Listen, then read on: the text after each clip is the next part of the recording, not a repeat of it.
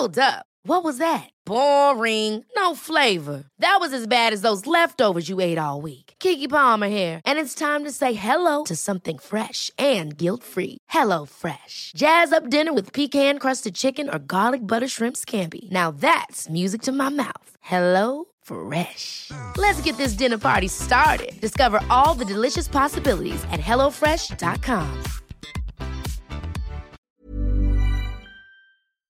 Heraldo Radio. Inicia las noticias de la tarde con Jesús Martín Mendoza en Heraldo Radio.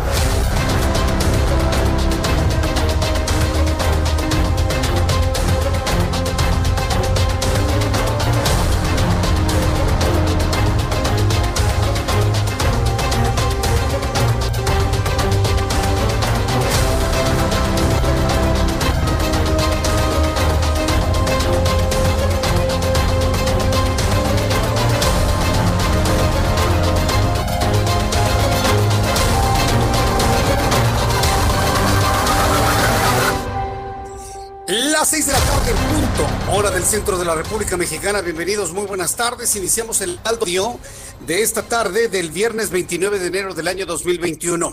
Iniciamos este programa de noticias del Heraldo Radio con la información como a usted le gusta escucharla. Y bueno, pues tenemos todo lo importante que ha ocurrido en este día en México, en Estados Unidos y también en el mundo. En primer lugar, en este resumen de noticias, le saluda Jesús Martín Mendoza como todas las tardes y ya le tengo listo este resumen con lo más destacado. En primer lugar, le informo que México ya es el tercer lugar mundial en número de muertes por COVID-19. Ayer se informó, hoy se confirma ante la situación que prevalece en estos momentos en nuestro país.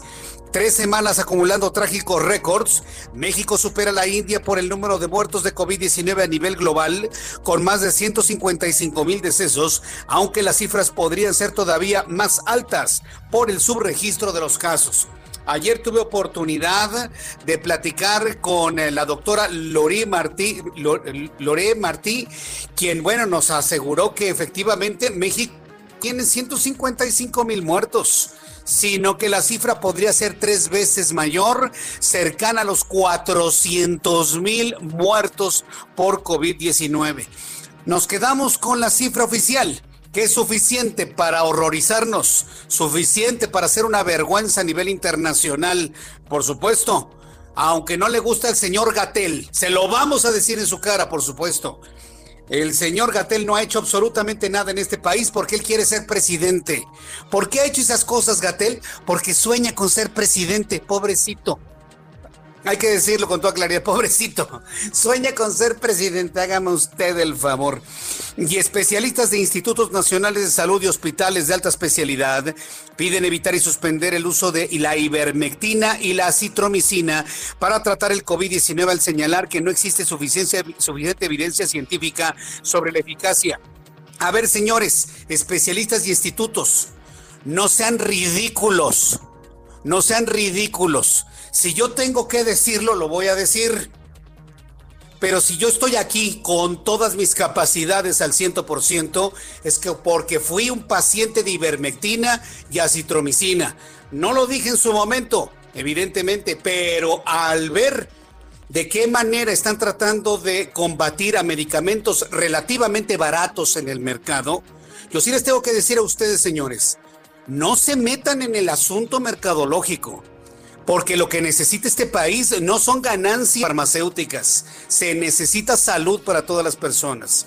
Y si yo conozco personas que les ha ido bien con la ivermectina, como es mi caso, y con la citromicina, como es mi caso, perdónenme señores, científicos y especialistas, ustedes a lo mejor no se han tomado esas sustancias, yo sí me las tomé, indicadas por un médico que se informa.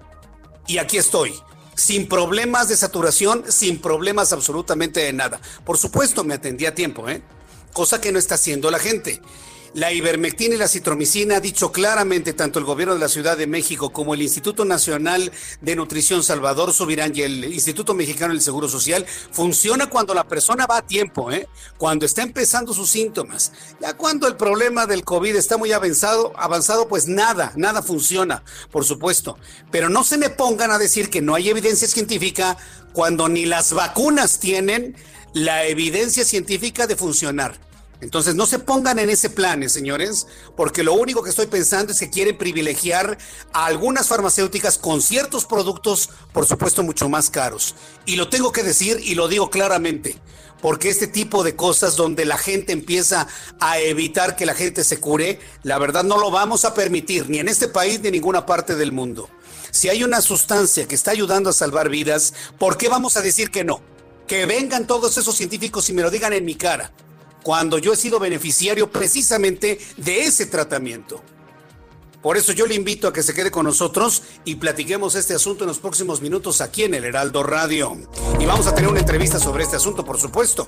Además, el gobernador de Jalisco, Enrique Alfaro Ramírez, informó que la entidad se ha notificado ante el Instituto de Diagnóstico y Referencia Epidemiológicos cuatro casos de variante E484K del virus SARS-CoV-2, identificada como sudafricana brasileña. Bueno, ya, ya de entrada la forma en la que se le eh, se le nombra, pues ya de alguna manera impacta, ¿no? Pero bueno, no hay ninguna evidencia de que este virus tenga una mayor mortalidad o que no responda a las vacunas. Todo indica que responde a las vacunas, es decir, que las personas de alguna manera están protegidas con la vacuna, incluso con las nuevas variantes de COVID-19. También le informo en esta tarde que según la estimación oportuna del Instituto Nacional de Estadística y Geografía, la economía de México se contrajo 8.5% durante 2020. Se decía que era el 9, se decía que era el 10, se decía que era el 12%. Finalmente la contracción fue del 8.5%, sumando así dos años de contracción económica. El primer año fue por las impericias de López Obrador, claro. Sí, en 2020 fue por el COVID, pero 2019 fue las impericias del nuevo gobierno maravilloso de la 4T. La economía de México se contrajo en el año 2019. Voy a tener todos los detalles más adelante y además las autoridades de la Ciudad de México aplazaron la apertura de los centros comerciales hasta el 8 de febrero, luego de que hace una semana adelantaron de su reapertura que podría darse el próximo lunes. Pero no, no es posible. La velocidad de contagio de COVID-19 y la cantidad de personas fallecidas es demasiado elevada como para relajar las condiciones de esta manera. Lo platicaremos más adelante aquí en el Heraldo Radio.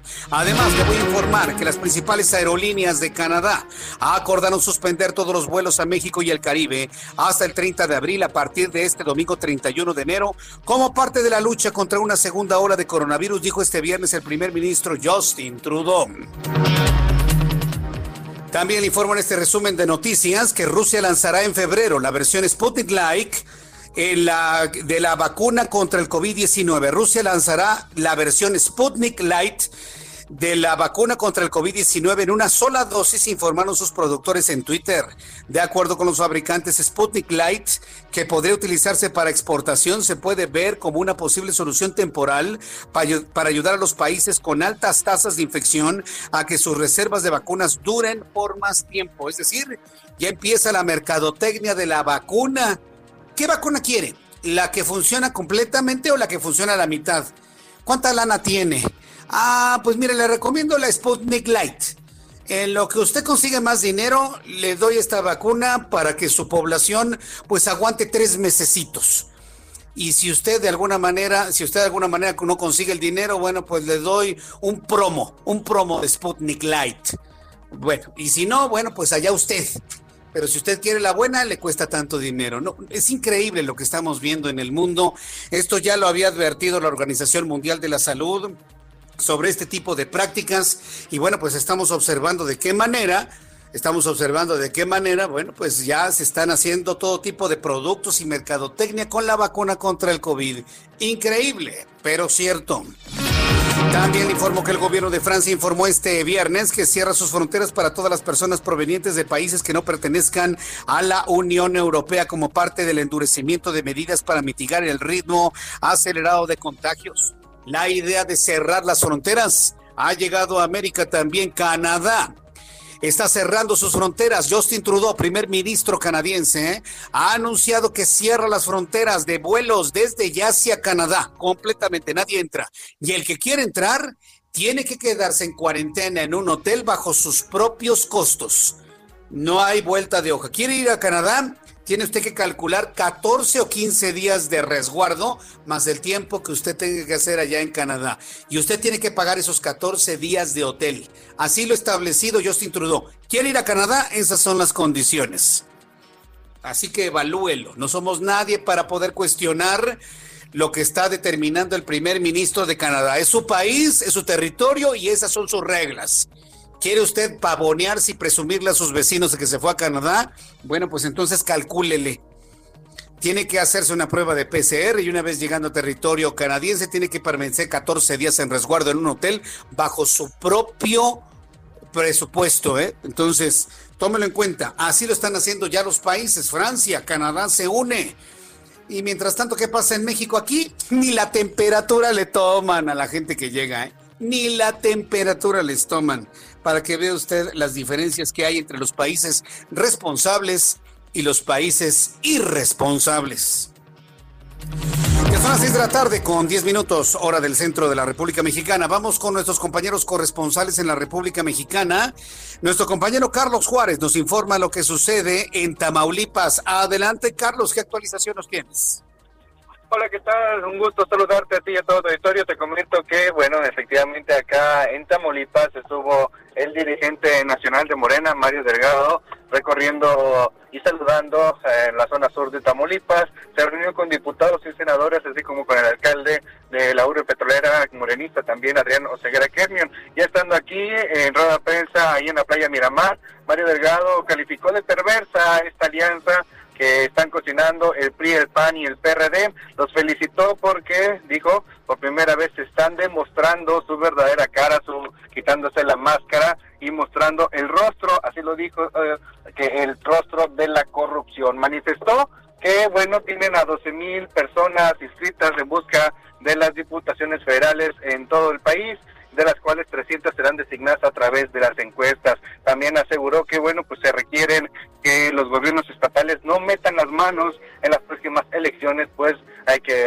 recordar que se vienen las elecciones las más grandes del país, donde se juegan varias de estas, así como también todo lo que viene siendo las diputaciones federales, varios municipios, y bueno, así estuvo el recorrido de Mario Delgado acá por la zona sur de Tamaulipas. Jesús Martín. Muchas gracias por esta información, Carlos Juárez. Muy buenas tardes, pendiente con los detalles. Muy buenas tardes. Bueno, escuche esta noticia, ¿eh?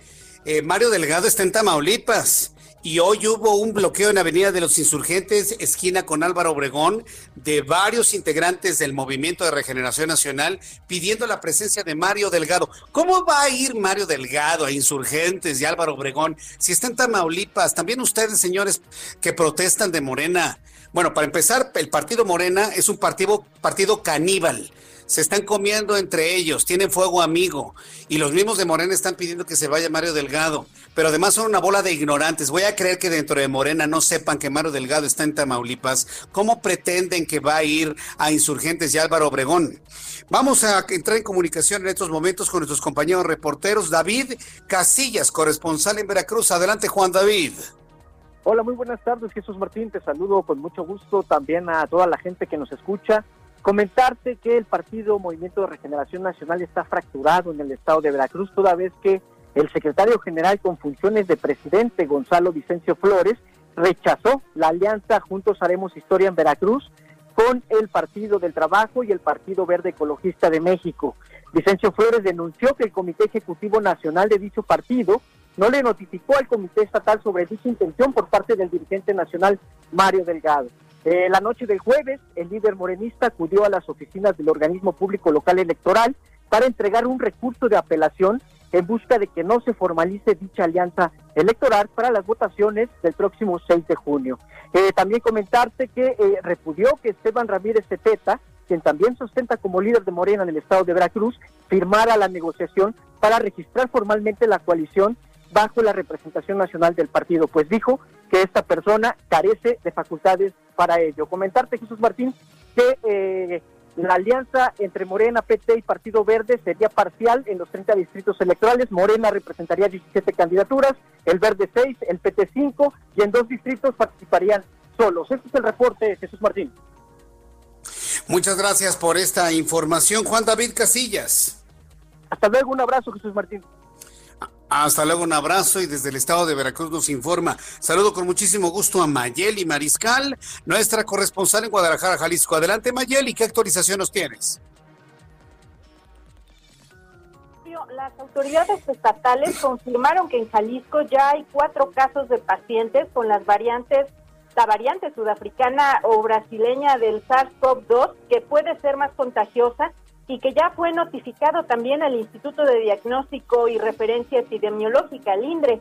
Esto se detectó a partir de un estudio que coordinó la Universidad de Guadalajara, en donde estos cuatro casos pues están siendo ya analizados y sobre todo eh, se tiene que hacer una, un estudio de secuenciación, esto para analizar si eh, los efectos de, este, de estas nuevas cepas en términos de salud pública si tienen mayor alcance, es decir, mm, que sean más contagiosos o incluso que eh, traigan efectos de mayor gravedad a los pacientes o algo que tenga que ver con las vacunas también, si es que eh, van a mantenerse protegidos. Así es que esa es la información desde Jalisco. Correcto, Mayeli Mariscal, muchas gracias por la información. Que tengas muy buenas tardes. Excelente para todos.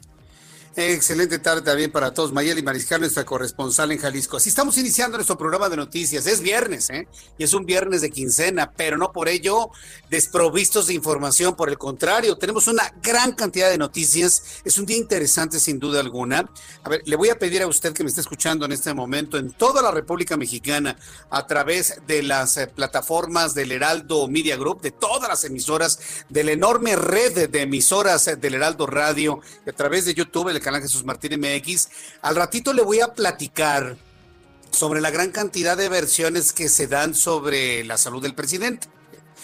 Y le voy a informar lo que hoy Olga Sánchez Cordero, secretaria de Gobernación, Jesús Ramírez, quien es el vocero del Gobierno de México, han dicho sobre todas esas versiones que están corriendo sobre la salud de Andrés Manuel López Obrador. Lo vamos a platicar, pero el, el objetivo de esto es que usted no haga caso a rumores hoy más que nunca, hoy más que nunca necesitamos estar pues muy atentos de la información confirmada, de la información confirmada. Más allá, más allá de lo real y de los deseos de cada quien, hay una realidad y vamos a estar privilegiando precisamente lo que ellos digan. Eso es muy importante decirlo. Entonces, lo platicamos al ratito. Yo le invito para que invite a muchos de sus amigos, este, de algunas de las personas que están a su alrededor para que escuchen nuestro programa de radio. Mientras tanto, vamos con nuestros compañeros reporteros urbanos, periodistas especializados en información de ciudad. Javier Ruiz, me da mucho gusto saludarte. ¿Dónde te ubicas, Javier? El gusto es mío, Jesús Martín. Excelente tarde. Nos encontramos en la zona centro de la Ciudad de México, para ser exactos, en el paseo de la Reforma. Y es que Jesús Martín ha sido liberado hace pues, cerca de 20 minutos el paseo de la Reforma debido a que teníamos un bloqueo llegando hacia la Glorieta de la Palma. Eran aproximadamente 30 trabajadores de eh, de, de, esos, de, esos que están eh, brindando servicios los domingos, justamente al modo de Tembici, para brindar primeros eh, auxilios y también pues para evitar cortes a la circulación en la zona de la zona centro de la Ciudad de México. Estaban manifestándose porque los recorrieron, por lo que nos referían 300 personas, no les han dado pues hasta el momento una aclaración y es por ello que estaban manifestándose en este punto.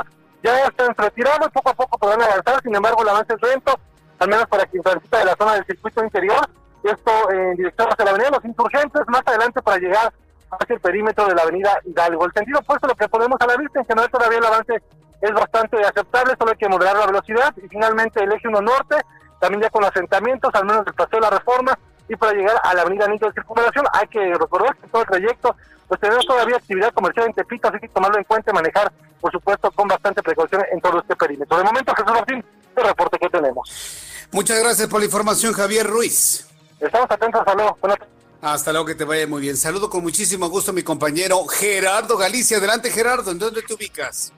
El gusto es nuestro, Jesús Martín. Excelente tarde en la zona de centro también con información para nuestros amigos que van a utilizar o deseaban utilizar Fray Servando Teresa de Mier. Había un bloqueo, Jesús Martín, pero ya los manifestantes se retiraron. Son trabajadores de nómina 8 del gobierno capitalino que habían tomado el bloque de carriles del lado derecho de Fray Servando poco antes de llegar a la calle de Isabel la Católica. Fueron recibidos por representantes del gobierno capitalino, ya hay diálogo y por ese motivo decidieron liberar la circulación. Sin embargo, el avance sí se ve bastante afectado. Si van a utilizar Fray Servando, háganlo con varios minutos de anticipación o bien en su defecto, busquen vías alternas. El eje 2 sur va a funcionar como buena alternativa, ya que Fray Servando ha quedado completamente saturada de vehículos por esta situación. Por fortuna, ya quedó completamente liberada. Y por lo pronto, el reporte. Muchas gracias por esta información. Gracias, Gerardo Galicia. Hasta luego. Nuestros compañeros reporteros urbanos están prácticamente en toda, en todo el Valle de México informándole a usted por dónde sí y por dónde no debe circular. El reloj marca las 6 de la tarde con 19 minutos hora del centro de la República Mexicana. Vamos a revisar qué es lo que sucedía un día como hoy, 29 de enero. A ver, espéreme tantito, nos detenemos tantito en el camino. Es 29 de enero, ¿puede creer que ya se fue el primer mes del año 2021? A ver, sacúdase un poquito su cabeza y el, el, el, el espíritu ya se dio cuenta que ya se nos fue el primer mes del año 2021? ¿Ya se dio cuenta? ¿Cómo avanza el tiempo? ¿Qué sucedió un día como el 29 de enero en México, el mundo y la historia? Abraham Arreola.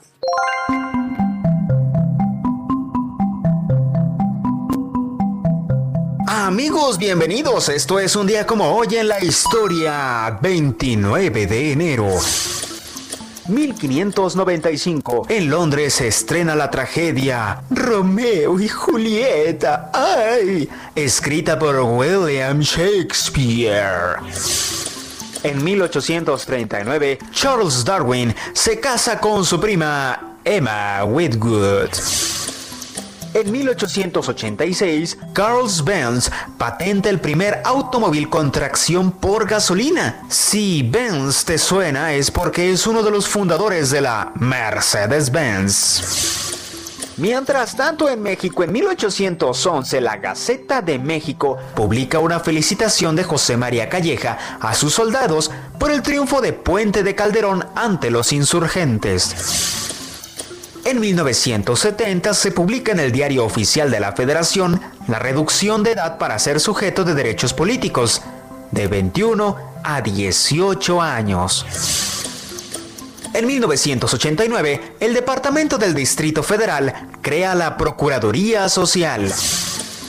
Y en 1994, en el MGM Grand, allá en Las Vegas, en Estados Unidos, Julio César Chávez pierde su invicto de 89 peleas ante Frankie Randall. Amigos, esto fue un día como hoy en la historia. Gracias. Gracias a ti, Abraham Arriola, por llevarnos de la mano a un viaje en el tiempo, porque finalmente es un viaje en el túnel del tiempo del Heraldo Radio, donde nos lleva Abraham Arriola, pero tomados de la mano. Bueno, ya son las seis de la tarde con 21 minutos hora del centro de la República Mexicana. Felicidades a quienes están cumpliendo años el día de hoy. Y pues verdaderamente es sorprendente cómo ya se nos fue el primer mes del año. Y es que hemos estado de alguna manera muy entregados y preocupados a los temas que tienen que ver con la pandemia. Todos estamos preocupados y sobre todo tristes porque, porque fallecen personas que hemos estado conociendo. Por ejemplo, el caso del doctor Rafael Navarro. Para las personas que no lo escucharon ayer, pues el doctor Rafael Navarro, investigador del Instituto de Ciencias Nucleares de la Universidad Nacional Autónoma de México, falleció y falleció por COVID-19. Entonces el, asunto se vuelve de alguna manera, de alguna manera difícil. Sin embargo, bueno, pues nos está tocando vivir esta época en la que tenemos que ir sobrellevando esta situación de la mejor, de la mejor manera. Y las personas que han perdido familiares, les enviamos nuestro abrazo, nuestras condolencias. Hoy una de nuestras radioescuchas, Carolina Ramírez Arbizu, me está diciendo que su tía murió y, así nos, me voy enterando de personas que me van informando del fallecimiento de sus papás, de sus abuelos, de sus tías, de sus tíos. Para Carolina, Carolina Arbizu, desde aquí yo le envío un abrazo, mis, mis condolencias de todo el equipo. Ella es nuestra radioescucha desde hace mucho tiempo. Y bueno, pues hoy enterándome precisamente del fallecimiento de su tía. Lo lamento, lo lamento mucho y esto está de alguna manera pues ya haciéndose presente en todas las familias de nuestro país. Mientras tanto, ¿qué hace el subsecretario? Dar conferencias bien contento y riéndose el tipo, creyendo de que va a ser el próximo presidente de México. Verdaderamente ridículo. Lo único que me consuela es que ya, ya existen ya esfuerzos muy serios, ya acciones muy claras y muy concretas para llevar a un tipo como López Gatel y a otros más a la Corte Penal Internacional en el momento que esto sea necesario, por supuesto. Y yo en lo personal, en lo personal, voy a apoyar todas esas acciones para llevar a este individuo y a otros más a la Corte Penal Internacional cuando esto sea necesario. ¿eh? Sí, hay que decirlo como es. Finalmente, no deberíamos estar en el tercer lugar de cantidad de personas muertas en todo el mundo. Vamos a ir a los mensajes. Al regreso de los mensajes, bueno, pues vamos a hablar sobre la ivermectina y sobre la citromicina. Tanto el gobierno de la Ciudad de México como el Instituto Nacional de Nutrición Salvador Subirán y el Instituto Mexicano del Seguro Social han advertido que van a continuar con este tratamiento para salvar la vida de algunas personas. Un tratamiento que ha de alguna manera dado muy buenos resultados, pero parece que a algunos no les gusta porque es un tratamiento, ahí le va, es barato es barato. Le voy a platicar de esto después de los anuncios y le invito para que me escriba en Twitter, arroba Jesús Martín MX. Escuchas a Jesús Martín Mendoza con las noticias de la tarde por Heraldo Radio, una estación de Heraldo Media Group. Heraldo Radio. JLN Labs. Realizamos tus pruebas de manera rápida y segura, con resultados en menos de 24 horas. Para celebrar la apertura de nuestra sucursal de Calzada de las Águilas, te ofrecemos durante todo el mes de enero tus pruebas PCR de COVID-19 a tan solo 1,699 pesos. Visítanos en Calzada de las Águilas 1265, Alcaldía Álvaro Obregón, o manda un WhatsApp al 55 30 26 06 09. 55 30 26 06 09 para agendar una cita o mayor información. JLN Labs, resultados efectivos a tu alcance. Hola amigos, yo soy Majo Montemayor de Top EDM y quiero hacerles una invitación de parte de todos aquí en Heraldo Media Group a que usen el cubrebocas porque sí funciona. Yo sí me lo pongo, así que te invitamos a que lo uses en todo momento. Heraldo Media Group. Hola, soy Mercedes García Osejo y te invito para que este domingo escuches la entrevista que realicé con Alejandra de la Paz. Ella es directora del Museo Franz Mayer y en la charla conocerás todas las actividades que este bellísimo museo, ubicado en el centro histórico de la Ciudad de México, presentará desde febrero con motivo de su 35 aniversario. Te esperamos este domingo a las 17 horas en A propósito de, aquí en El Heraldo Radio. Heraldo Radio 98.5 FM.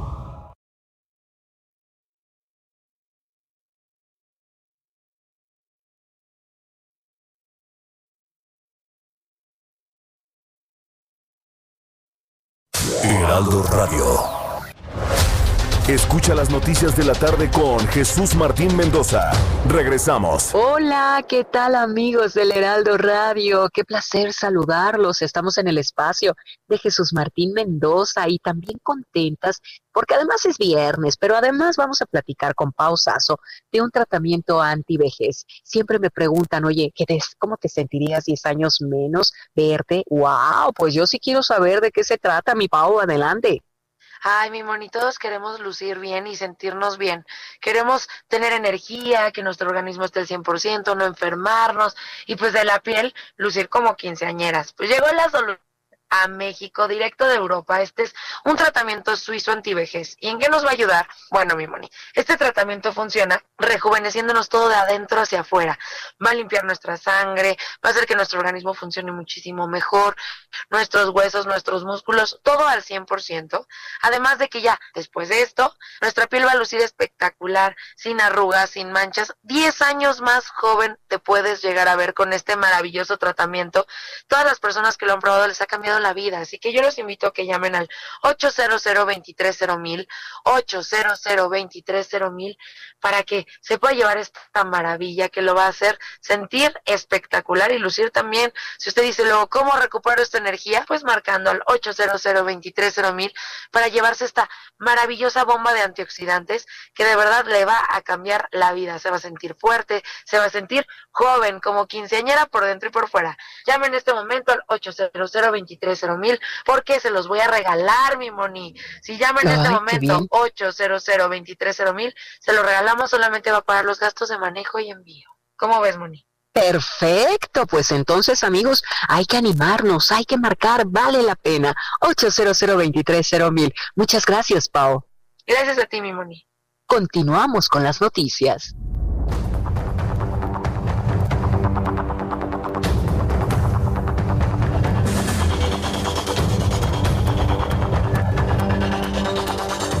Bueno, son las 6 de la tarde con 31 minutos, las 6 de la tarde con 31 minutos hora del centro de la República Mexicana. La temperatura en este momento se reporta en 17 grados. Tarde fresca en la capital de la República, abríguese muy bien, por favor.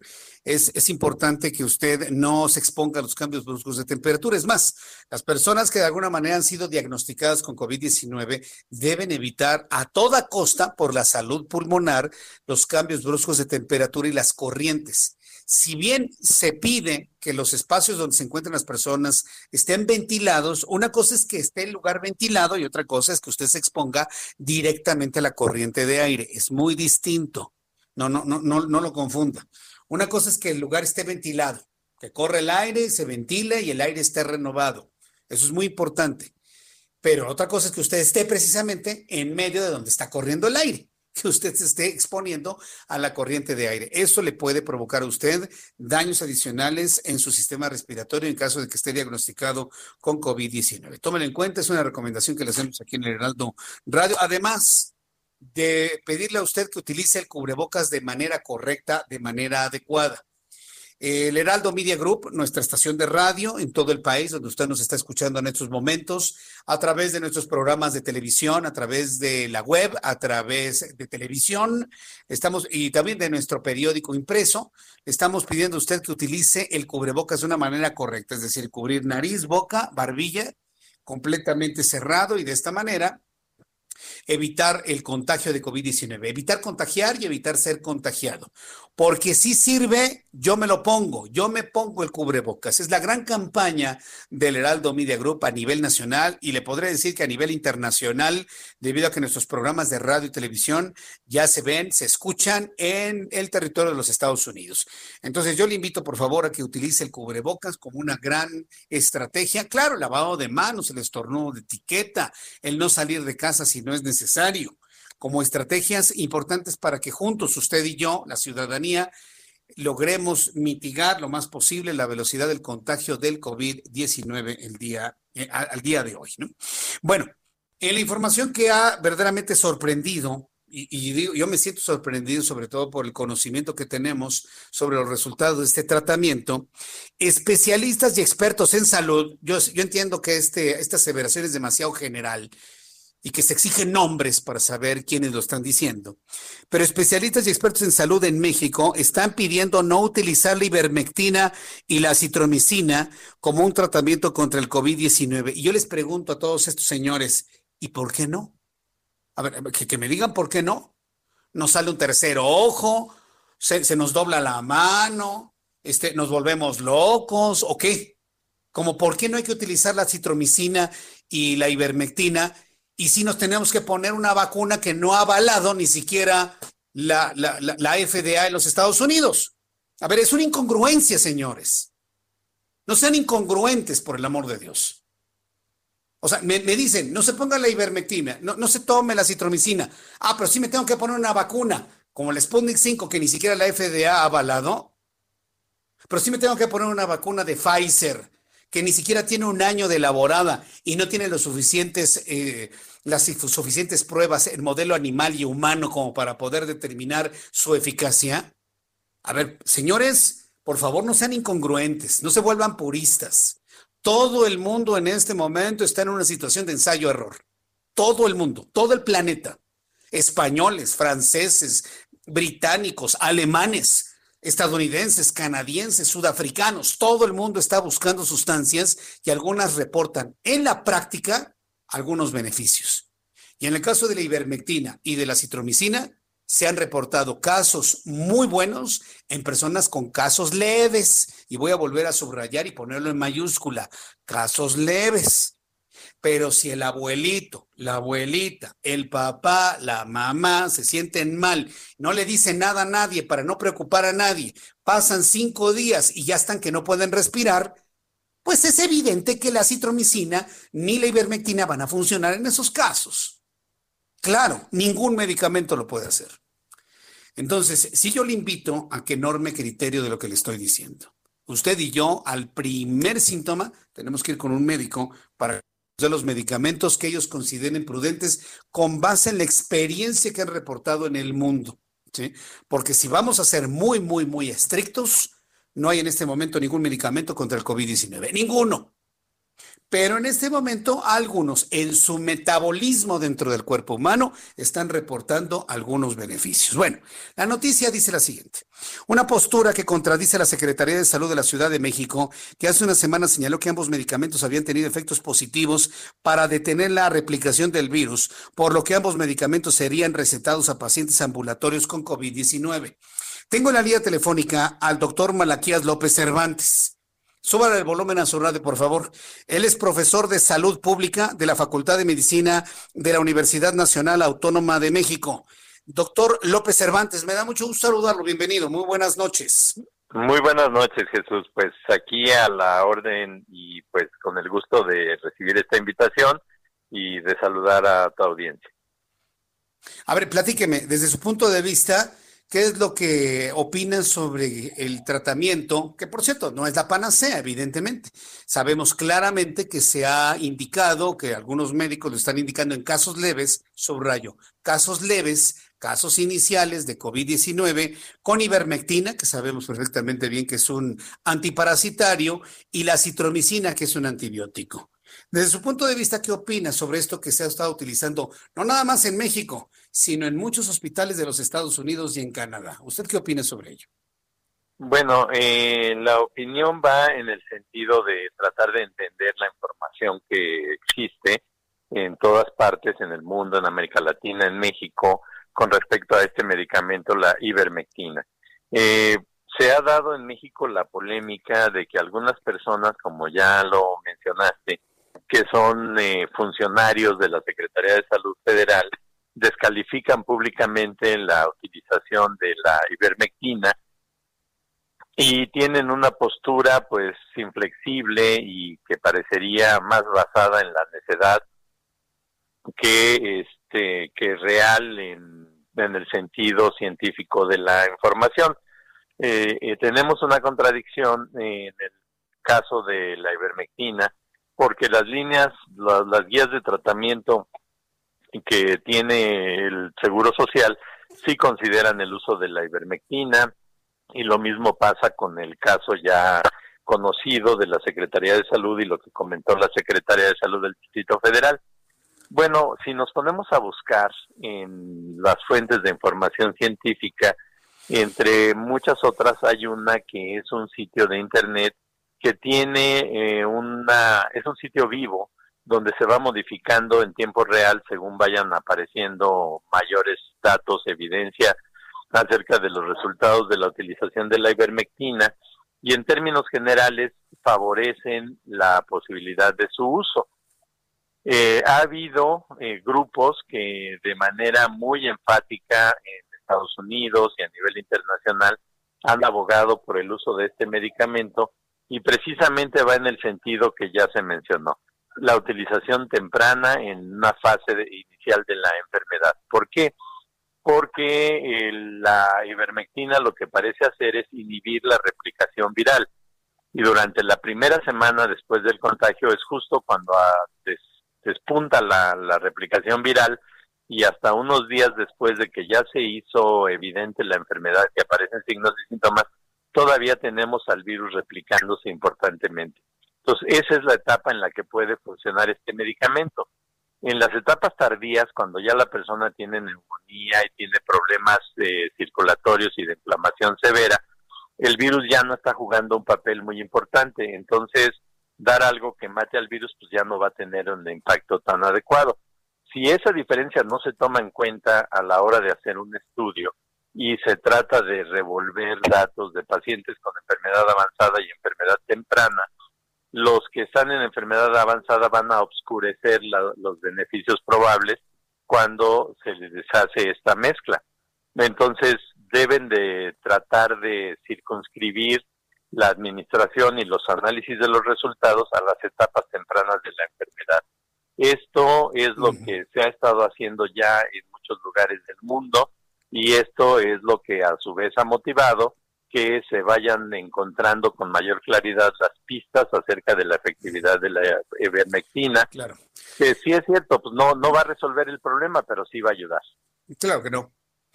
Pero a ver, eh, entonces con lo que usted me está diciendo, usted sí reconoce que la ivermectina en combinación con la citromicina pueden reportar un efecto benéfico en cuanto a detener la replicación del virus siempre y cuando el paciente se atienda de manera temprana, es decir, durante la primera semana desde la entrada del virus al cuerpo humano, en esos primeros días puede reportar entonces algún tipo de beneficio. Bueno, la ivermectina sí, la citromicina no la mencioné.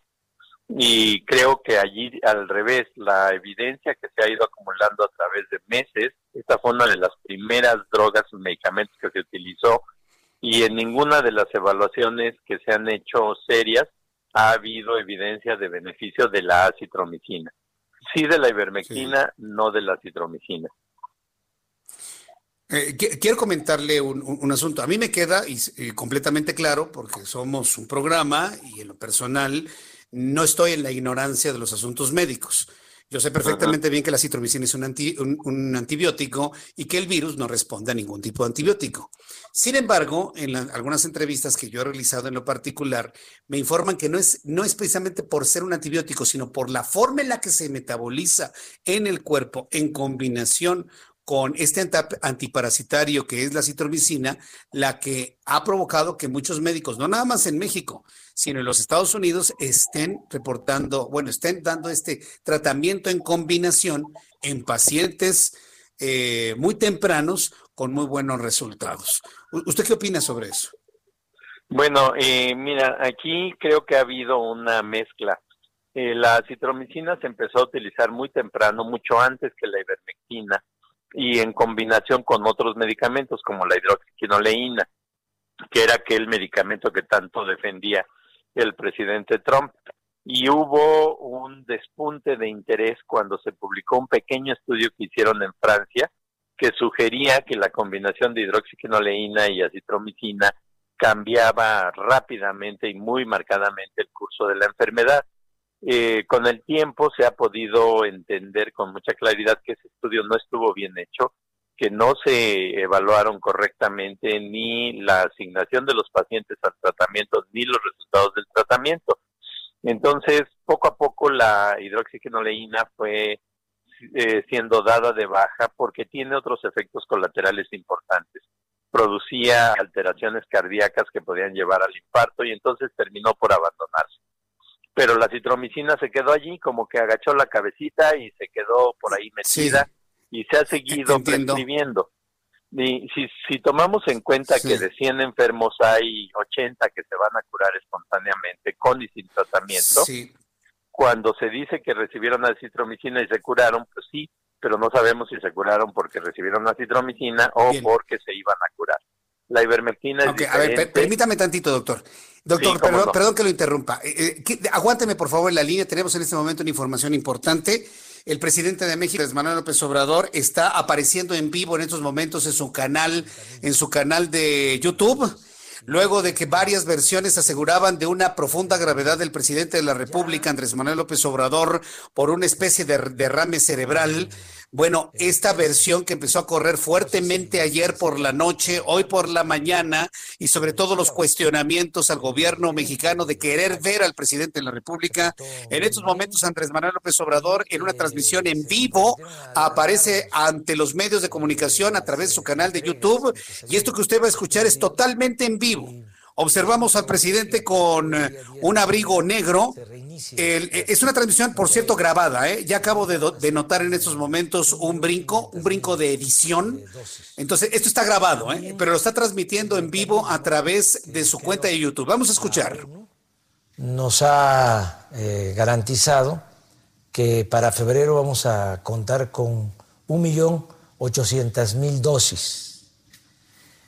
A esto hay que agregar que vamos a eh, tener ya para febrero, porque están por terminarse los estudios de la vacuna Cancino de eh, laboratorios de China. Hablé con el embajador de China en México. Hay también mucha disposición de ayudarnos con este propósito, de modo que vamos a tener para febrero, vamos a disponer de alrededor de 6 millones de dosis de vacunas.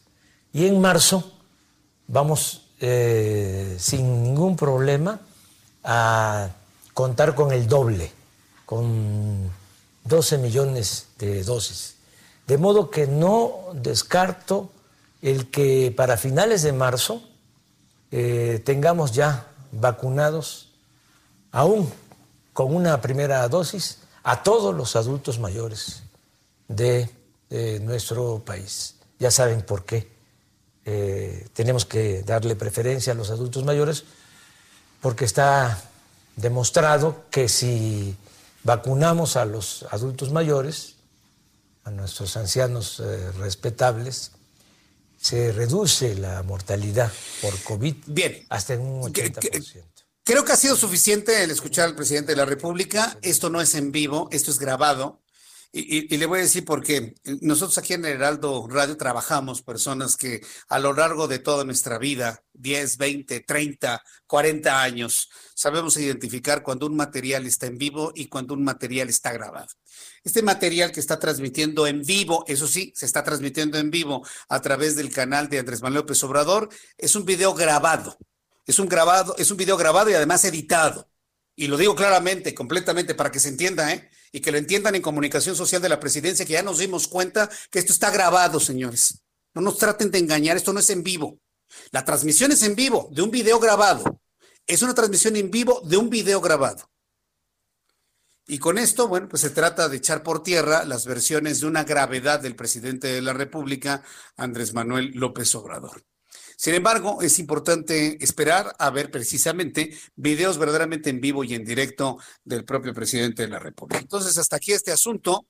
Bueno, se, trata precisamente con este video de echar por tierra todas aquellas versiones que hablan de una gravedad y una incapacidad para gobernar del presidente Andrés Manuel López Obrador, que se ha venido manejando desde ayer en la noche, durante todo el día de hoy, hasta este momento en el que, bueno, pues han tenido que ir a esta estrategia de presentar un video transmitido en vivo, pero de un material grabado. Señores, yo ya detecté dos ediciones. ¿Tú cuántas ediciones detectaste, Orlando? Como tres ediciones, sí, claro, está editado. Entonces, a ver, señores, no nos engañen, esto no es en vivo, es una grabación que está siendo transmitido en vivo. Y lo quiero dejar en claro, ¿eh? porque no vamos a permitir engaños en todo este asunto. Si el presidente está bien, que lo presenten en vivo, en directo pero no transmitiendo en vivo una grabación hecha, no sé, tal vez hace una hora, dos horas, tres horas. Entonces, si con esto quieren demostrar que está bien, ya nos quedó claro, pero no necesitan caer en ese tipo de cosas. Hablen y digan que es una grabación hecha hace un tiempo y que no estén vendiéndola como es en vivo en este momento. No, señores, no es en vivo. Ya detectamos al menos cinco ediciones durante esta breve transmisión. Por lo tanto, hasta aquí la dejamos. Y mejor seguimos platicando con nuestro invitado del día de hoy, a quien yo le agradezco, al doctor Malaquías López Cervantes, profesor de salud pública en la Facultad de Medicina de la UNAM. Este, doctor López Cervantes, si, bueno, si tenemos entonces esta evidencia sobre el asunto de la ivermectina, por qué los especialistas están diciendo que no se utilice? Generan la especulación de que no quieren que se utilice porque, hay que decirlo, la ivermectina es un medicamento bastante accesible, es un medicamento barato. No nos hagan pensar que es por eso. No, eso está mal que, suceda de esa manera. Eh, yo creo que el tema aquí no debería ni de broma ubicarse en términos del precio, sino del resultado real del manejo del medicamento y este y me parece que lo que están haciendo es adoptar una posición purista en extremo de decir a mí si no me traen los resultados de un estudio fase 3 experimental riguroso que demuestre el beneficio no me van a convencer ni voy a modificar mi posición. Hay otras formas de hacer investigación y eso es lo que se ha estado alegando a nivel internacional. Lo que llamamos estudios observacionales donde hay cierto alejamiento del rigor experimental, pero que en su conjunto, conforme se van acumulando, permiten ir dándole una interpretación cada vez más eh, adecuada a estos datos. Y existe, afortunadamente, ya se ha hecho ese trabajo, eh, una recopilación de datos obtenidos de estudios que incluso se, se reconoce que no son eh, estudios ya publicados, que no son estudios que fueron diseñados específicamente para este propósito, pero que aprovechan que hay datos y dicen, miren, así se ha comportado la población. Y van normando el criterio y van ayudándonos a entender. En estas circunstancias de la epidemia tenemos, digamos que, dos criterios. Uno es lo que sin lugar a dudas se puede establecer como una decisión de carácter científico sustentado y otra que es la decisión que se puede tomar eh, de lo que en inglés se llama compassionate use, que es el uso por eh, humanidad que pretende acercar alguna posible solución a las personas en tanto que se logra determinar de manera definitiva cuál es esta circunstancia. Entonces creo yo que eh, debe de haber un espacio para pensar en la utilización de este medicamento y ya esa postura parece que es la que han adoptado, por ejemplo, la Secretaría de Salud del DF, perdón, de la Ciudad ah, de México. Bueno, de la Ciudad de México, también el Instituto Nacional de Nutrición Salvador Subirán, que debo decirlo, tiene un prestigio eh, muy reconocido y a prueba de toda duda, doctor. Sí, en efecto, hay eh, personas allí que tienen un reconocimiento muy amplio pero quisiera también decir otra cosa aprovechando el momento. Un médico no es entrenado para hacer investigación científica, es entrenado para ser médico, para tomar decisiones de diagnóstico y de tratamiento. Y cuando por ser un especialista se le considera un científico capaz de tomar decisiones, puede caer en posturas tan extremas como la de las personas que han estado diciendo que por ningún motivo se debe de usar este medicamento porque pues no están acostumbrados a interpretar correctamente los resultados de la investigación científica. Y yo creo que esto de lo que nos habla es de la necesidad de combinar los criterios para poder llegar a mejores conclusiones. Y eso nos ha faltado en esta epidemia. Poder eh, pues llamar a todas las personas que contribuyan a normar ese criterio. Correcto, pues doctor Malaquías López Cervantes, yo le quiero agradecer mucho que me haya tomado la comunicación telefónica, compartirle a usted en estos últimos segundos que yo fui diagnosticado con, diagnosticado con COVID-19 el 28 de enero, el 29 empecé a tomar la ivermectina y nunca he dejado de hacer mi programa de radio, ni me mermó mi capacidad respiratoria. Entonces, de alguna manera, yo considero que sí funciona en mi propio cuerpo. ¿eh? Gracias por su tiempo, le agradezco mucho. ¿eh? Esa es una interpretación adecuada y qué bueno que ya se siente mejor. Gracias, doctor. Hasta luego. Voy a los anuncios y regreso con un resumen de noticias. Escuchas a Jesús Martín Mendoza con las noticias de la tarde por Heraldo Radio, una estación de Heraldo Media Group. Heraldo Radio, la HCL se comparte, se ve y ahora también se escucha.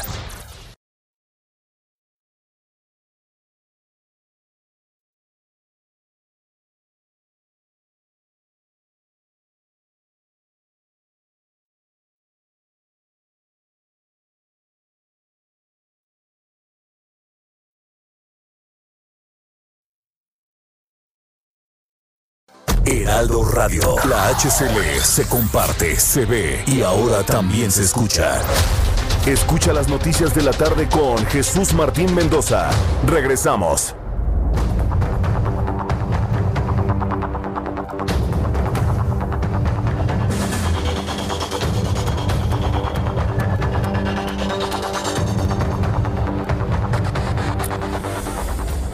Son las 7 de la noche en punto, hora del centro de la República Mexicana, aquí en el Heraldo Radio, centrados en lo verdaderamente importante, en lo verdaderamente trascendente, y le presento un resumen con las noticias más importantes a esta hora de la tarde. Algunos especialistas del sector salud de nuestro país están están no recomendando el uso de la ivermectina y de la acitromicina. Sin embargo, hace unos instantes, en entrevista con el Heraldo Radio, el doctor Malaquías López de la Universidad Nacional Autónoma de México ha asegurado que ese tratamiento pues, ha reportado algunos beneficios a, a lo largo del tiempo en algunas partes del mundo, siempre y cuando se esté hablando de un tratamiento temprano. Más adelante le voy a tener más detalles de lo que se comentó el día de hoy sobre asunto. En más de este resumen de noticias, Usted que me escucha aquí en el Heraldo Radio, le informo que autoridades de la capital de la República de la Ciudad de México aplazaron la apertura de los centros comerciales para el 8 de febrero, luego de que hace una semana adelantaron que su recuperación podría darse este lunes otras noticias de este resumen de noticias, el gobierno de Francia informó este viernes que cierra sus fronteras para todas las personas provenientes de países que no pertenezcan a la Unión Europea como parte de un endurecimiento de medidas para mitigar el ritmo acelerado de contagios. Quiero informarle que el Heraldo Radio, el Heraldo Radio a esta hora de la tarde está centrado en lo importante, en las noticias verdaderamente importantes para usted.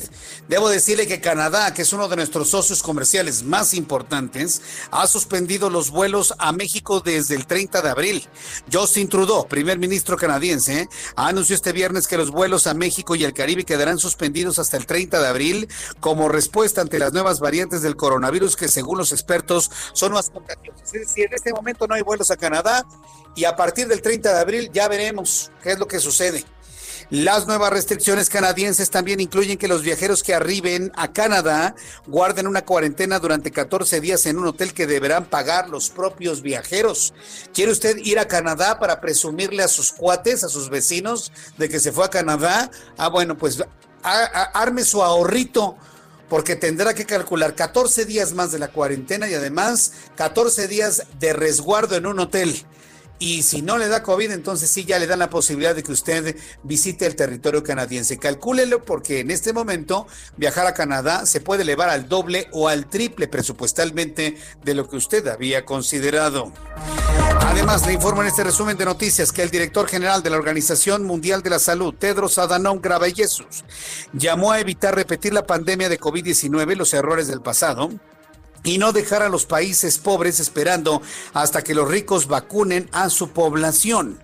También informo que, bueno, el propio eh, propio director de la Organización Mundial de la Salud dijo, Tedros Adhanom, dijo que si guardamos las vacunas para nosotros y si no las compartimos, habrá tres problemas principales. Uno, un fracaso moral catastrófico.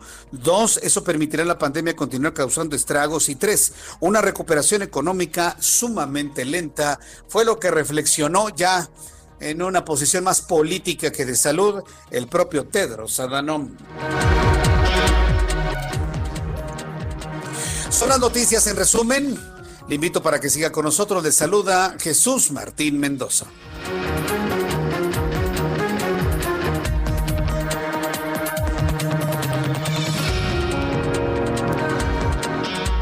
Ya son las 7 con 4, las 19 horas con 4 minutos, hora del centro de la República Mexicana. Vamos con nuestros compañeros reporteros urbanos, periodistas especializados en información de ciudad. Javier Ruiz, ¿en dónde te ubicas? Adelante, Javier. Buenas noches, Jesús Martín, en la Avenida de los Insurgentes, donde vamos a encontrar bastantes problemas viales, al menos para quien se desplaza de la zona del Paseo de la Reforma, y esto en dirección hacia los ejes 1 y 2 norte. El sentido opuesto también con rezagos, principalmente llegando a la ribera de San Cosme. El circuito interior, Jesús Martín, un verdadero estacionamiento, prácticamente la circulación está a vuelta de rueda en el mejor de los casos, al menos para quien se desplaza de la, Avenida Marina Nacional, y esto en dirección hacia la Glorieta de la Rosa, más adelante para continuar hacia el perímetro de la calzada de Guadalupe. Y el sentido opuesto, pues estamos únicamente llegando a Paganini, superando este punto de circulación mejor en dirección hacia la calzada Vallejo. De momento, Jesús Martín, el reporte que tenemos. Muchas gracias por esta información, Javier Ruiz. Estamos atentos, hasta luego, buenas tardes.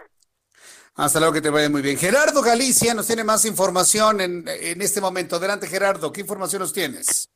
Reporte para nuestros amigos que se van a mover a la zona sur de la capital Jesús Martín y si lo hacen sobre el eje 1 poniente de la avenida Cuauhtémoc, que hemos encontrado un avance realmente rápido. Dejamos atrás la avenida Chapultepec, que llegamos hasta el viaducto y pudimos alcanzar una velocidad cercana a los 40 kilómetros por hora. De momento sí es opción del eje 1 poniente para salir del centro y si se dirigen hacia la zona sur de la capital. De lo más complicado es el tramo que va del viaducto hasta el eje 4 sur. En ese trayecto sí van a encontrar largos rezagos en semáforos, un avance complicado. El viaducto es un estacionamiento como todas las tardes desde el eje 1 poniente hacia la zona de Tlalpan. Y para nuestros amigos que se mueven al oriente de la capital, tenemos movilización policíaca en la calzada Ermita Iztapalapa, llegando a la calle Paraíso, para mayor referencia, ya muy cerca de la avenida Jalisco, Jesús Martín. El motivo se vino abajo un árbol, cayó sobre dos vehículos, los automovilistas quedaron atrapados, pero ya en estos momentos están laborando elementos del heroico cuerpo de bomberos y también eh, ambulancias en la zona. Si van a utilizar Ermita y Zapalapa, cerca del eje 5, eje 6 sur o la avenida Jalisco, hay que ceder el paso a los equipos de emergencia. Y por lo pronto, el reporte. Muchas gracias, Gerardo Galicia. Hasta luego. Hasta luego, que te vaya muy bien. Gerardo Galicia con toda la información. Bien, pues eh, cuando son en este momento las 7.5, las 7.5 horas del centro de la República Mexicana, bueno, para las personas que, gracias Ian, para las personas que nos están viendo a través de YouTube, acaba de llegar mi hijo Ian y me acaba de traer una muy buena noticia, una muy buena que compartir. Finalmente, es parte del gusto que nos da. Este, toda la familia acaba de hacerse una prueba de COVID-19 y todos han salido negativos. Ian está feliz porque ya se hizo la prueba y salió negativo. Eva se hizo la prueba, salió negativa. Mi esposa se hizo la prueba, salió negativa. Yo me hice la prueba, salimos negativos. Y ahora andar en un huevo, ¿no? Para que no nos vuelva a caer el, el, COVID-19. Esas son las cosas que hay que de alguna manera privilegiar. Ah, y quiero decirle, ¿eh? todos. Mi esposa Silvia García Castillo, Ian de Jesús, que usted conoce a Ian, eh, a Eva, que usted conoce a Eva, y este servidor Jesús Martín Mendoza, todos fuimos tratados con ivermectina. Entonces, cuando a mí me llega uno de estos eh, especialistas que dice, no, necesito, necesito pruebas científicas, cuando ni siquiera la vacuna que están promoviendo las tiene, digo, a ver, a ver, a ver, a ver, espérame tantito. Yo conozco casos muy claros donde la ivermectina al parecer funcionó muy bien. Claro, eso sí, nos atendimos en el primer día de los síntomas, ¿eh? Eso sí. Nosotros no nos esperamos a que ya se me pasará. Ah, ya con un tecito. Ha de ser una gripita. No, nada de eso, ¿eh? Eso sí le quiero decir. Nosotros no anduvimos con esas tonterías, porque son tonterías. No, nosotros luego, luego, inmediatamente médico, a ver, prueba, positivos, medicamento, órale. Y listo. Entonces, sí le quiero yo transmitir esto, porque si hay personas en este momento que el día de hoy se sintieron mal, vayan con su médico y empiecen su tratamiento médico, ¿eh? No se esperen un día, dos días, cinco días, diez días. No hagan esa. Es una irresponsabilidad, señores. Es una irresponsabilidad. Y, lo tengo que decir con toda, toda, toda claridad. Es una irresponsabilidad. No lo hagan. Bueno, cuando son las 7 con 7, las 19 con 7 minutos hora del centro de la República Mexicana, saludo a todos nuestros amigos que nos están escuchando en la República Mexicana y las emisoras que se unieron a las 7 en punto. Amigos de Monterrey, quiero decirles a las personas que estaban acostumbrados a escucharnos a las 6 que estamos de 7 a 8 en Monterrey, de 7 de la noche a 8 de la noche en Monterrey, Nuevo León. A esta hora todo el auditorio, todo el rating de Monterrey, de Guadalupe, de Escobedo, de San Pedro, se en el 90.1 de FM para escuchar las noticias como usted le escucha. Daniela García, nuestra corresponsal en Monterrey. Adelante, Daniela, te escuchamos. Muy buenas noches. Muy buenas noches, Jesús Martín. Así es, te saludo desde Monterrey. Y aquí, bueno, pues al parecer hay buenas noticias. Se anunció hoy que la entidad busca vacunar a casi cuatro millones de sus habitantes. Esto como parte del plan del Estado de Nuevo León para adquirir vacunas contra el COVID-19 que se lista actualmente. Se estima adquirir alrededor de 3.800.000 vacunas para una población que actualmente ronda los 5 millones mil a 300 mil habitantes. En conferencia virtual el día de hoy, el secretario de Salud del Estado, Manuel de la Oca Vasos, le presentó este plan a los alcaldes del Estado y reveló que se encuentran evaluando el precio, la disponibilidad y la efectividad de las diferentes vacunas existentes para elegir la mejor opción para, para la entidad y al momento la situación sigue pues, siendo complicada, reconoció el secretario de Salud. Esto debido a los compromisos que tienen las empresas farmacéuticas con otros países para distribuir sus vacunas, ya que recordemos hay poca disponibilidad por el momento. Sin embargo, el grupo de trabajo encargado de elaborar el plan de adquisición de la vacuna estima que el costo por cada dosis del inmunizador sería de entre 4 a 33 dólares, además de que buscan enfocar la vacunación en adultos mayores de 60 años. Eso es lo que comentaba Jesús Martín. Suman 764.980 personas mayores de 70 años, también eh, 39.663 personas de salud pública y 26.224 de salud privada. La población en general se estima que es de 3 millones 23 mil personas y el restante de la población de estos 5 millones que comentaba en el inicio, estamos hablando de 1.472.000 personas, no se encuentra incluida en el plan de vacunación. Esto porque no los consideran dentro del plan al ser menores de 16 años o tratarse también de mujeres embarazadas.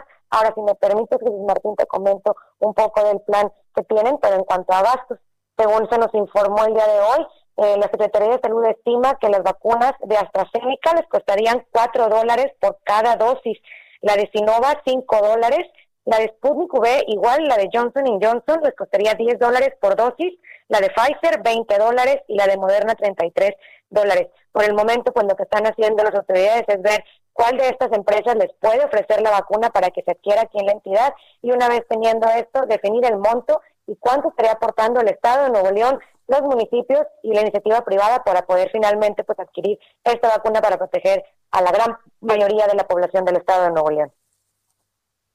Muy bien, Daniela García, gracias por la información desde Monterrey. Muy buenas noches. Pendientes y buenas noches, Jesús Martín. Pendientes, buenas noches. Amigos en Monterrey y toda la zona metropolitana de Monterrey, yo le invito para que le diga a todos sus amigos a todas las personas que conocen que este programa de noticias con su servidor Jesús Martín Mendoza está de 7 de la noche a 8 de la noche.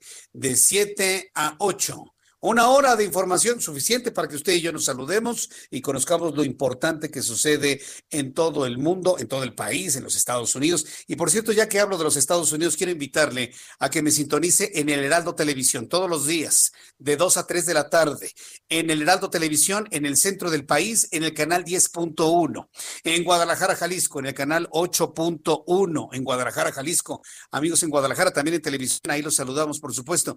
Y hoy, la verdad, estoy muy contento de compartir compartirle que desde hoy y hacia adelante, Dios mediante todo lo que, lo, que podamos hacer, estamos en la televisión de Houston, Texas. Muchas gracias a nuestros amigos de Now Media News, quienes están retransmitiendo ya nuestro programa de noticias de 2 a 3 de la tarde, por algo ha de ser. Por algo ha de ser. Bueno, de 2 a 3 de la tarde ya estamos en los Estados Unidos, en Houston, en Woodlands y todas las, eh, todas las comunidades, todos los condados aledaños a la ciudad de Houston. La poderosa señal de Now Media News transmite el Heraldo Televisión de 2 a 3 de la tarde con Jesús Martín Mendoza en Houston. Y me da un enorme gusto saludar a través de una cadena bilingüe como es Now Media News a toda la comunidad hispana, latina, mexicana y a los estadounidenses que se les gusta enterarse de lo que ocurre en México a través de nuestro programa de noticias de 2 a 3 de la tarde en el Heraldo Televisión. Entonces, quiero hacerle copartícipe de este crecimiento y la verdad, esta gran oportunidad que tenemos ahora de llegar con esta voz, con esta imagen, con esta señal, con esta forma que tenemos para dar las noticias al público hispano en los Estados Unidos. Saludos amigos allá en Houston. Qué gusto que estén con nosotros y ya en sintonía y conociendo esta forma de dar la información. Bien, vamos a continuar con las noticias aquí en el Heraldo Radio cuando ya son las 7 de la noche con 14 minutos hora del centro de la República Mexicana. Dentro de todo este conflicto que hemos tenido con la pandemia y, los asuntos de carácter político y demás, hay un asunto que hemos abordado en, diversas ocasiones y que nos provoca un enorme dolor. Seguramente usted recuerda que he platicado con el abogado y los abogados de los padres de familia de los niños con cáncer. Y, en su momento hablamos de esta iniciativa para generar una ley que obligue al gobierno a surtir el medicamento necesario para los niños con cáncer. Pero quiero decirle que tristemente, aún con todos estos esfuerzos, estos llamados a los cuales nos hemos sumado en el Heraldo Radio, pues eh, estamos en el momento, me dicen, en el momento más difícil más difícil en cuanto al abasto de medicamentos oncológicos para los niños con cáncer. Tengo en la línea telefónica a Israel Rivas Bastida. Él es vocero y padre de familia de una niña con cáncer, a quien yo le agradezco mucho estos minutos de comunicación con el Heraldo Radio. Estimado eh, Israel Rivas, gracias por tomar la llamada telefónica. Gracias, eh, Jesús Martín. Como siempre, es un gusto saludarte. Buenas noches y a tus órdenes, como siempre. Bueno, entonces están en este momento en la situación más grave. Yo recuerdo haber conversado con el doctor Porfirio Ramírez Mendoza, quien es el abogado de todos los padres de niños con cáncer, en donde se está buscando pues las firmas para poder hacer una iniciativa de ley y esta iniciativa de ley que se convierte en una ley que obliga al gobierno federal a dotar de medicamentos eh, de, eh, contra el cáncer a los niños y a los adultos, digo a todos, ¿no? Por supuesto.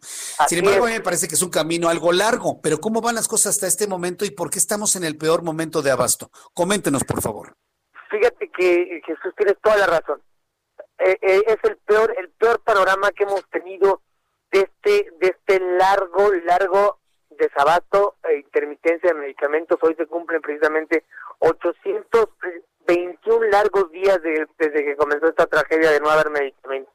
Y de esta intermitencia que un día sí hay o el otro no, o en un mes les dan a los niños y, y el otro mes vuelve a faltar. Hoy, por ejemplo, Jesús, como muestra un botón, me, se comunicó conmigo una mamá de Mazatlán, desesperada del porque a su hijo que tiene uno de los cánceres más terribles que hay, que es el sarcoma de Edwin, más agresivos, que, que no se puede, no puedes esperar ni un segundo, digo, estoy hablando coloquialmente, desde luego y metafóricamente, no se puede esperar mucho a que reciba su, su próximo tratamiento, no encuentran la ciclofosfamida. ¿Sabes cuánto le retrasaron el, el medicamento? Un mes un mes para uno de los peores cánceres que avanza muy rápido. Un mes. La señora estaba desesperada, me dice, señora, ayúdeme. Claro que sí, ya hoy yo mandé la información. No se han comunicado con ella, son más de las 7 de la noche. Y, parece que hay lentitud en esto. Mira, te voy a decir algo que me llama mucho la atención. Yo ahorita te cuento un poco de lo de la iniciativa, cómo vamos. ¿Te acuerdas tú que el año pasado, después que hicimos la huelga de hambre, dijeron que se iba a acabar el desabato, porque ya le estaban comprando a Argentina, a la farmacéutica Chemex, los medicamentos. Tú lo recordarás muy bien, seguramente el auditor se va a acordar que decían, ahí viene el avión, ya despegó de Argentina, ahí viene volando, ya aterrizó en México, ya están aquí, ¿no? iban haciendo todo un show mediático de este asunto. ¿Qué crees que sucedió el día de ayer, eh, eh, eh Ayer padres de familia de Buenos Aires, con los que tenemos a contacto con algunos, protestaron y lo vimos en sus redes sociales porque no hay quimioterapias tampoco en Argentina casualmente. Entonces, ¿a quién, le está, ¿a quién le está comprando el gobierno federal? Creemos que otra vez nos están mintiendo, nos están engañando y además que están, eh, tristemente te quiero decir que la pandemia opaca opaca todo, porque bueno, hay un hay un mal mayor que es esta pandemia eh, que, que, que, que opaca los males pues no menores, pero que llevamos mucho tiempo luchando por la salud de nuestros hijos, pero también incapacita de una y otra manera a nosotros como padres el salir a protestar. Porque te voy a decir algo, a este gobierno lo único que le pega son los sombrerazos mediáticos, que nosotros agradecemos mucho que ustedes hacen por nosotros, porque salvan vidas, y la protesta callejera. De verdad, eso les puede. Porque si vamos con los amparos, y vamos con otras cosas, no reaccionan, parece que no tuvieran sentimiento y justamente el punto, cómo vamos en la iniciativa popular, cómo vamos con el asunto de las, de las firmas. Desgraciadamente la pandemia también nos minó, pero te quiero decir que vamos muy bien, que vamos ya alcanzando el número de firmas que necesitamos y que yo espero que para el 15 de febrero, que es el Día Internacional de la Lucha contra el Cáncer Infantil, estemos ahí, en el Congreso presentando esta cantidad de firmas y haciendo una presión bárbara, porque hay mucha gente, Jesús, que se quiere sumar a acompañarnos a dejar estas firmas. Por otro lado, el próximo 5 de febrero, el colectivo Cero Desabasto presenta su informe anual de cómo estuvo el 2020 y cómo va este 2021 en cuestión de desabasto. Cifras reales. Me parece que vamos a tener ahí oro molido de saber cómo está esta situación tan crítica de los medicamentos que finalmente impacta en la salud y en la vida de los niños. Y me da mucha tristeza eso porque fíjate que en otras partes del mundo, en donde están preocupados por innovar terapias modernas, medicamentos modernos, eh, eh, tratamientos eh, innovadores que puedan causar menos daño. Aquí en México, aquí en México tristemente estamos peleando nuestros tratamientos, nuestras medicinas de hace 30, 40 años que muchos hospitales ya no se usan en el mundo. Entonces es una tristeza ver cómo tiran a la basura la vida de niños Jesús, tristemente, y hoy es, el momento más complicado. Es una tristeza la que vivimos en este país desde el 2018. 30 millones de personas engañadas y luego ahora con estos resultados que tenemos actualmente es verdaderamente una pena. yo me gustaría de alguna manera que siguiéramos informando al público sobre lo que se está haciendo. Yo la verdad, la verdad tengo los deseos, el, deseo de que sus hijos se recuperen pronto y, pues cualquier cosa en la que podamos ayudar, yo le pediría que por favor nos lo diga y de esta manera, bueno, pues eh, sumar voluntades, sumar esfuerzos. Esto no va a durar para toda la vida, evidentemente el tener este, esta profunda oscuridad política en la que estamos viviendo en el país. Y bueno, pues yo le agradezco mucho el que nos haya dicho la situación que prevalece en estos momentos con los niños con cáncer. Voy a buscar al abogado de ustedes, ¿no? Para ver cómo, cómo van estos esfuerzos desde el punto de vista legislativo. Muchísimas gracias por este tiempo, don Israel. Claro que sí, Jesús, un fuerte abrazo y te informamos de estas cifras, te las vamos a estar mandando estas cifras del desabasto durante el 2018. Un abrazo y muy buenas noches. Gracias, un abrazo, buenas noches. Israel Rivas Bastida, vocero y papá de una de las niñas con cáncer que no tienen medicamentos. Simple y sencillamente, pues el gobierno piensa que dar medicamentos es motivo de corrupción. Ponga usted el calificativo que quiera. Yo le voy a decir una cosa, yo creo en los equilibrios de la vida. ¿eh? Yo en lo personal creo en los equilibrios de la vida, algunos le llaman justicia divina, otros le llaman karma, y no hablo de la justicia de los hombres, porque la justicia está comprada por esta bola de señores que están actualmente al frente del gobierno. Yo no creo en la justicia de los hombres ni en la justicia terrenal en este momento, pero sí, sí creo en los equilibrios de la vida, sí creo en el karma, sí creo en este tipo de ajustes y equilibrios y justicias en estos niveles. Entonces, yo creo que es lo único que vamos a tener que esperar. Un gobierno que no se conduele de los niños con cáncer y que hace hasta lo imposible porque no tengan medicamentos. Porque los niños no votan. Yo le puedo asegurar que si los niños votaran, mire, estaría ese señor que dice que está enfermo, así, mire, así. Pero córranle, tráiganme, tráiganme medicamentos para los niños porque tienen que votar el día 6 de junio. Si los niños votaran, no habría problemas de niños con cáncer sin medicamentos. Se lo aseguro. Se lo aseguro, pero claramente. Vamos a seguir muy atentos de este caso que me, me, parece que es uno de los asuntos que oscurecen y que vuelven más oscurantista estos terribles cinco años con diez meses que estamos viviendo, en los que estamos transitando. Cinco años con diez meses que parecen 50 años, de verdad. En fin, vamos a ir a los anuncios. Eh, vamos a lo siguiente, ¿no, Orlando? Mejor dicho, ¿qué, es lo que vamos? ¿Qué es lo que tenemos?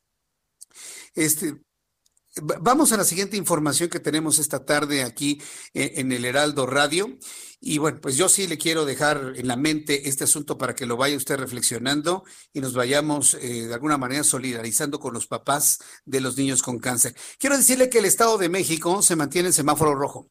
La Ciudad de México y el Estado de México, las dos entidades. Sí, no, no, no, pueden estar disasociadas de ninguna manera. ¿no?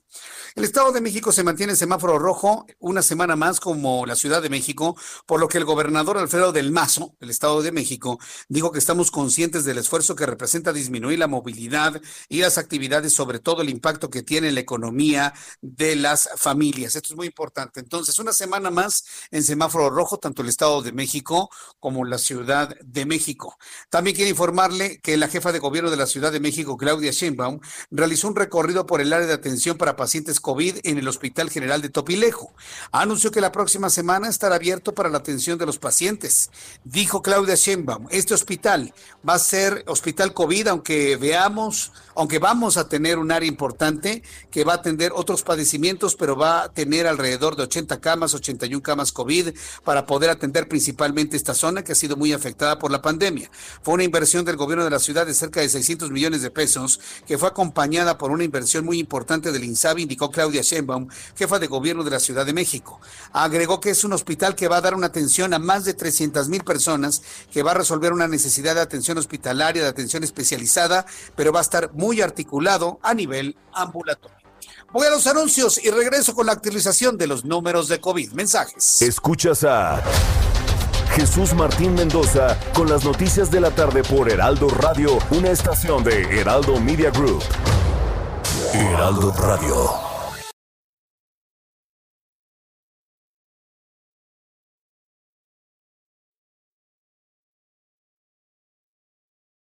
Heraldo Radio. La HCL se comparte, se ve y ahora también se escucha. Escucha las noticias de la tarde con Jesús Martín Mendoza. Regresamos.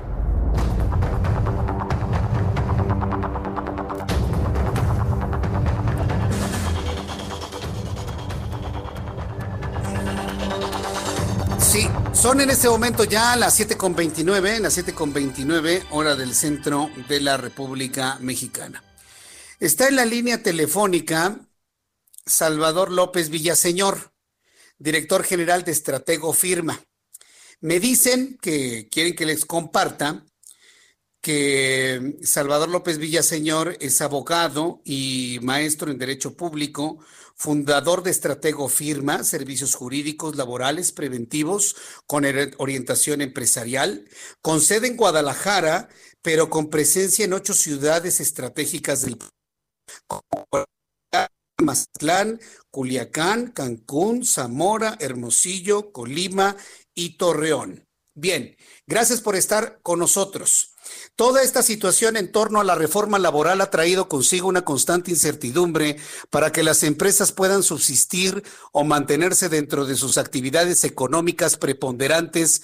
Dentro de este contexto, ¿cómo podrían las empresas ser más competitivas y productivas en nuestro país? Hola Jesús, ¿cómo estás? Me da gusto saludarte y te agradezco que me des el tiempo en este foro. Bueno, básicamente, y lo que debe entender el empresario es que esto es una tendencia no es algo que en este momento se esté dando como un evento aislado, sino más o menos a partir del 2011-2012 ha habido una serie de eventos jurídicos laborales, eh, inclusive normas, leyes y demás, que han cambiado el entorno laboral del país de forma dramática. El empresario debe estar listo para lo que viene. Es evidente que esta contingencia sanitaria y económica del COVID-19 ha complicado todo para el empresario. De eso no hay ninguna duda. Sin embargo, eh, y sabiendo que el empresario no puede contener de forma natural la pandemia ni la crisis económica, vamos viendo qué sí puede hacer. En virtud de que ya está vigente el TEMEC y que existe cierto capitulado tanto para cumplir con obligaciones laborales y que tu cadena productiva que tienen entre ellas empresas de Estados Unidos eh, o Canadá como clientes o proveedores, eh, ellos ya te van a revisar, ellos ya te van a, hacer auditorías comerciales y tú como empresario debes estar listo. En México existen sistemas y mecanismos para eh, llegar a tener un cumplimiento normativo programado, para tener, tener ahorro en ese proceso y bueno, prepararte conscientemente dentro de lo que sí puedes hacer. Entonces, tienes que asegurarte que tus proveedores te compren, que tus clientes te siguen manteniendo en el stock de clientes y obviamente buscar eficientar todos los factores de la empresa. En Estratego somos expertos en llevarte de la mano. Sí. Como abogado especialista en materia laboral y que con su firma asesora más de 500 empresas de múltiples sectores en nuestro país, ¿qué alternativas puede existir o puede recomendar con el prestigio de su firma para los empresarios y sus empresas en esta nueva dinámica que se avecina dentro del ámbito de los negocios en México? Tiene nada más un minuto ya nada más. Gracias. Gracias. Tenemos que entender que la filosofía del derecho laboral ha cambiado. Actualmente hay herramientas que dignifican las relaciones laborales y que potencializan la relación con el gobierno y con tus proveedores. Somos expertos en el manejo de programas de productividad y competitividad empresarial que te llevan a tener el estándar de cumplimiento normativo para que puedas seguir dentro de este eh, mundo globalizado a, nivel económico y comercial y además a buscar eficientar financieramente tu nómina sin hacer algo de lo que ya está prohibido y que se van a restringir las prohibiciones. Te invitamos a que te acerques a este tiempo para, conocer esas soluciones. Muchas gracias por este tiempo. Que le vaya muy bien. Gracias. Gracias, Jesús. Hasta luego. Bien, son las 7.33, las 7.33 hora del centro de la República Mexicana. Bueno, ahora sí continuamos con más noticias aquí en el Heraldo Radio. Muchas gracias por sus comentarios, muchas gracias por sus opiniones. Ha habido muchos comentarios sobre el asunto de la ivermectina. Y, bueno, pues lo que nos comentó nuestro especialista de la Universidad Nacional Autónoma de México. Yo quiero agradecerles infinitamente todo esto. Ya le informé que tanto el Estado de México se mantiene en semáforo en rojo, la Ciudad de México se mantiene en semáforo en rojo también. Bueno, quiero informarle que América Latina accede a la vacuna en condiciones desfavorables, ha dicho también el secretario de Gobernación, el secretario de Gobernación Marcelo Ebrard. No, se me escurrió el inconsciente. No, el secretario de Relaciones Exteriores. No, no, no, no fue, no fue broma, ¿eh? No, se me, se me, equivoqué. Es Marcelo Ebrard, secretario de Relaciones Exteriores. No, es que si luego allá en Gobernación se prenden, ¿para qué quiere? No, este, Marcelo Ebrard, secretario de Relaciones Exteriores. Bueno, pues él ha estado en las negociaciones precisamente con las farmacéuticas y bueno, pues ha insistido en que no nada más México, sino que toda América Latina ha estado en situaciones completamente desfavorables. En unos instantes le voy a tener más información aquí en el Heraldo Radio y voy a tener también oportunidad de platicar con otros de nuestros entrevistados del día de hoy. En un ratito más voy a conversar con la doctora Tania Nava Ponce, quien es especialista en medicina interna del Centro Médico ABC vamos a platicar con ella sobre obesidad y diabetes, pero mire, mire que estos, estos padecimientos, estos padecimientos eh, preexistentes ahora que tenemos COVID-19 se vuelven fundamentales cuando una persona enferma de COVID-19. Aunque debo reconocerle ¿eh? que la tendencia actualmente en el mundo, la tendencia actualmente en el mundo, pues es nada más... Eh, es no nada más de personas con enfermedades preexistentes, que es obesidad, que es hipertensión, de ninguna manera. Bueno, pues estamos hablando que no nada más eso. Me enteré hace unos días de un muchacho de apenas de 18 años de edad, deportista, eh, muchacho que en sus redes sociales eh, pues decía que estaba muy fuerte y que presumía su cuerpo y se veía en, excelente condición física. Se ve que se alimentaba bien, eh, que hacía buen ejercicio, tenía un desarrollo muscular y corporal propio para un, para un hombre de 18 años. La verdad, bien, bien. O sea, se, sentía el ejemplo, ¿no? De, salud, pues que se enferma de COVID y le fue mal, se recupera, vuelve a la actividad física, se vuelve a enfermar. Y, aquí está el enorme misterio de no saber si se trata de una reactivación del virus o un recontagio del virus, pero en esta ocasión fue inmisericordia ¿eh? y lo mata ¿eh? y muere y, murió un muchacho de 18 años de COVID-19.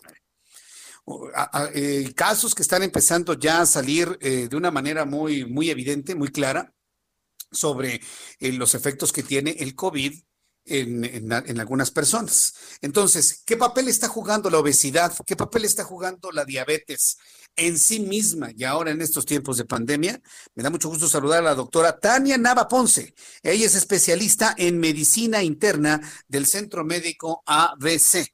Doctora Tania Nava Ponce, me da mucho gusto saludarla. Bienvenida, muy buenas noches. ¿Cómo está? Oh, hola, ¿qué tal? Buenas noches. Muchas gracias por la invitación.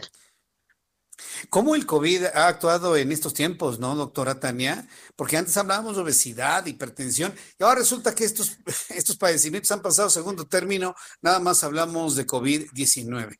Sin embargo, el que tengamos el problema de la pandemia, pues no ha eliminado este problema que vive México, ¿no? En cuanto a cantidad de obesos y a cantidad de hipertensos. Y diabéticos. Claro, mira, así es. Eh, la pandemia eh, por COVID-19 llegó a instaurarse en una situación de alerta sanitaria que ya se había, este, eh, ¿cómo se dice? Ya se había alertado a la población, incluso la, la Organización Mundial de la Salud emitió una, una alerta sanitaria eh, para considerar a la, a la obesidad como una pandemia ya tiene varios años, no es algo nuevo.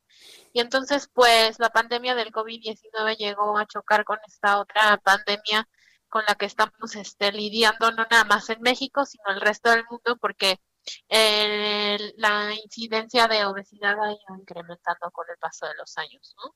Eh, siendo pues muy evidente aquí, aquí en nuestro país, que es uno de los primeros a nivel mundial en, obesidad. Justo las, estadísticas en comparación con, el año del 2016, eh, con base a los datos de la encuesta nacional de salud, es que pues sí hubo un incremento significativo en el grado de personas adultas que cursan con sobrepeso u obesidad. Realmente lo que se tiene hoy como muy claro es que el incremento fue del 71% en el 2016, actualmente el 75.2% de personas que viven con obesidad y, o sobrepeso mayores de 20 años en la población mexicana. Y realmente eh, de este 75.2, el 36.1% corresponde a obesidad, a pacientes que viven con obesidad. Entonces, eh, generalmente, pues, esto, esta pandemia llegó a instaurarse en una población que ya eh, estaba cursando con una pandemia, con, con, con, pacientes, con personas que ya tienen enfermedades, enfermedades preexistentes y que pues obviamente complica el escenario, ¿no? Mm, pues sí, la, verdad es que con estas, estas condiciones preexistentes se complica el escenario, que ya platicábamos antes de la entrevista, no necesariamente he conocido personas en condición de salud perfecta y que han estado reportando eh, problemas con el COVID-19. Aún así, el reducir casos de diabetes y de obesidad nos puede dar más ventajas frente a esta pandemia, ¿no es así, doctora? No, 100%. O sea, creo que esto eh, de todo se debe de, aprender y creo que la, la, gran lección, independientemente de que pues la variabilidad del, del cuadro clínico aún no se logra establecer, o sea, me refiero a que pues aún no se logra saber eh, si yo estoy sana o no estoy sana, de todos modos me va a dar y no puedo predecir incluso la severidad de la enfermedad. Es bien sabido que hay ya factores de riesgo establecidos para que si es que me da COVID-19 pueda presentar un cuadro leve o un cuadro severo. O sea, ahí radica la importancia de aprender de esto porque pues eh, la mayoría de los factores de riesgo, eh, algunos son modificables, otros no. Por ejemplo, el género y la edad. Se ha visto que en pacientes mayores de 60 a 65 años son más vulnerables a cursar con un cuadro más severo. Lo mismo el género masculino. Todos los estudios que se han realizado a partir de que inició la pandemia pues han evidenciado que son dos factores de riesgo importantísimos, el género masculino y la edad. Sin embargo, hay otros factores como la diabetes, la enfermedad renal, la enfermedad cardiovascular, incluyendo la hipertensión, y desde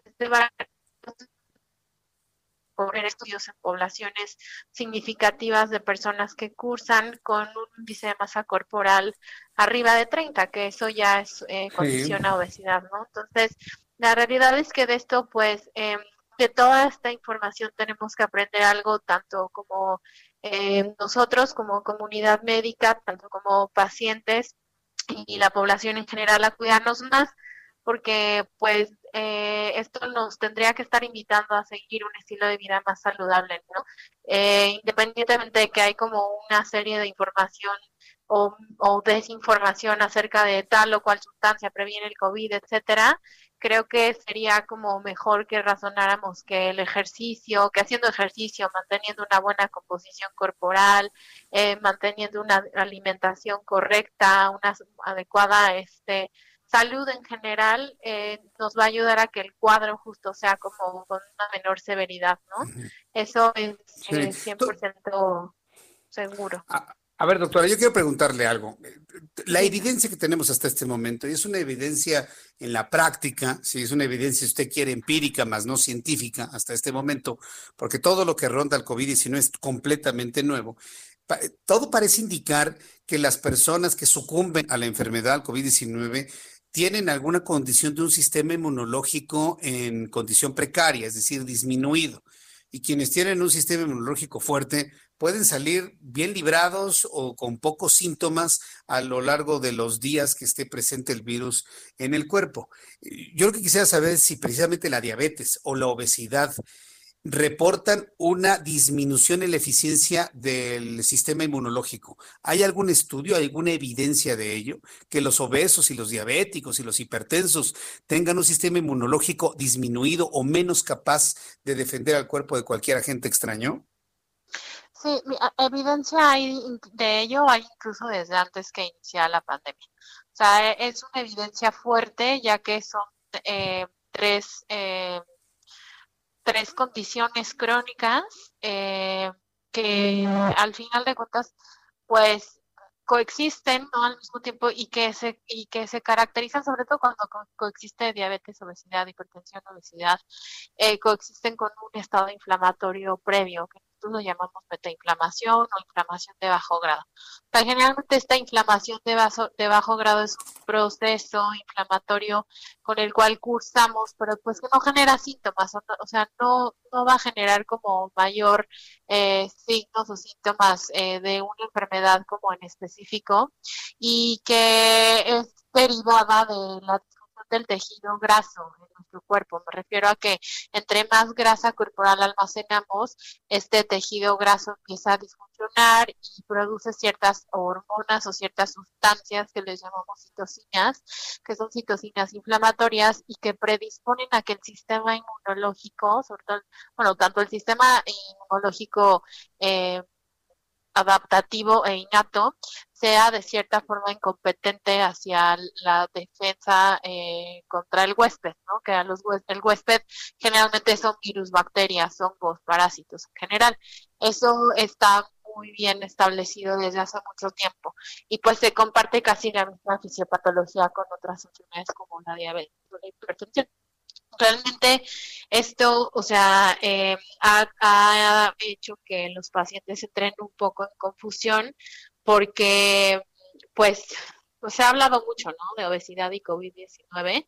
Sin embargo, creo que hay que eh, transmitir el mensaje correcto porque eh, se está transmitiendo como, bueno, si tengo obesidad, es muy probable que me contagie de COVID-19 no es así, o sea, es más bien, o sea, los estudios que se han realizado, eh, ya hay estudios en Italia, en Nueva York, en, Francia, incluso aquí en México estamos eh, tratando ya de publicar nuestros datos, eh, hablan no, de, no del, del riesgo que yo pueda tener para contraer COVID-19 si tengo obesidad, sino de la susceptibilidad de que se complique mi cuadro por COVID-19. Es decir, o sea, que ante esta inflamación crónica, la inmunocompetencia que tengo derivada de esta inflamación crónica por el incremento de peso, es posible que si a mí me da COVID-19, tal vez tenga una neumonía o tal vez tenga una neumonía leve o una neumonía severa y que incluso eso logre este, ocasione o, o provoque que yo requiera otro tipo de manejo. Bien. Pues eh, mire, doctora, yo le quiero agradecer mucho el que me haya tomado la comunicación. Yo creo que estos datos que nos meten en la reflexión, pues ayudan a muchas personas, a la gran mayoría que nos han contagiado de COVID-19, a que metan actividad en su cuerpo, en su condición, en que se pongan a dieta, que revisen su condición de diabetes, de hipertensión, de obesidad, para estar con, en, mayor, en una mejor condición de combate si es que el virus entra en sus cuerpos.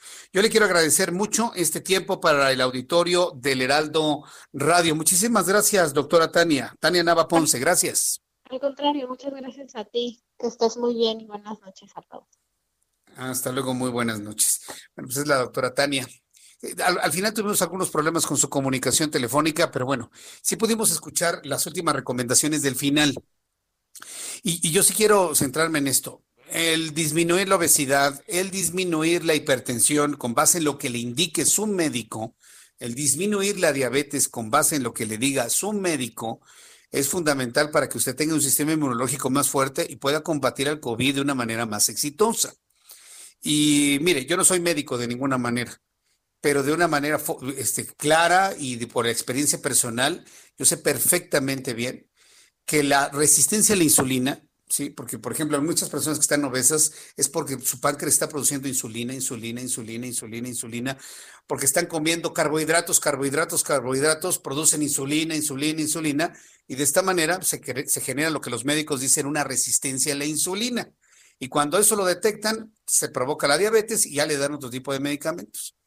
Para que su cuerpo vuelva a tener aceptación de la insulina, ¿sabe lo que tiene que hacer? Tan fácil no se lo va a decir un médico, pero yo se lo digo. Deje de comer carbohidratos. Sí, así de fácil. Va a decir, todos, Jesús Martín, no, disminúyalos lo más que pueda. Sí. O sea, no tome refrescos, no tome cereales. Mucha gente piensa que comer cereal con frutas y leche es lo mejor y no es cierto.